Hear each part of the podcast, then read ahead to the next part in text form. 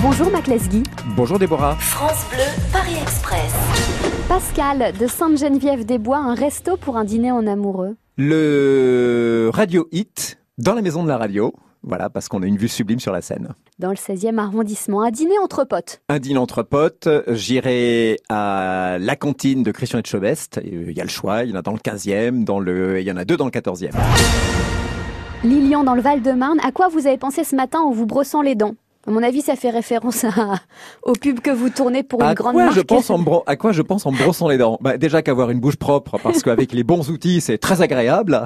Et puis ensuite, j'étais en train de penser à une émission que je suis en train de finaliser et je me demandais comment on allait tourner tel point pour le rendre bien clair pour les téléspectateurs.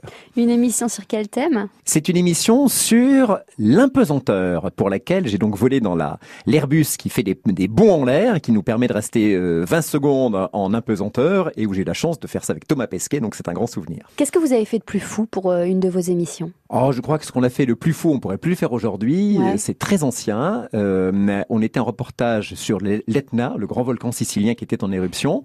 Aujourd'hui, ce serait totalement sécurisé. Par contre, à l'époque, on pouvait y aller. On a pris un guide et on a failli se faire coincer entre une falaise et une coulée de lave en fusion. Je peux vous dire qu'on n'en menait pas large.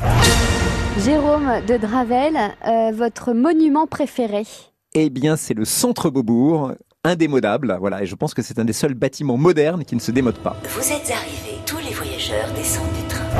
Merci Mac Lesguy. Je vous en prie, avec plaisir.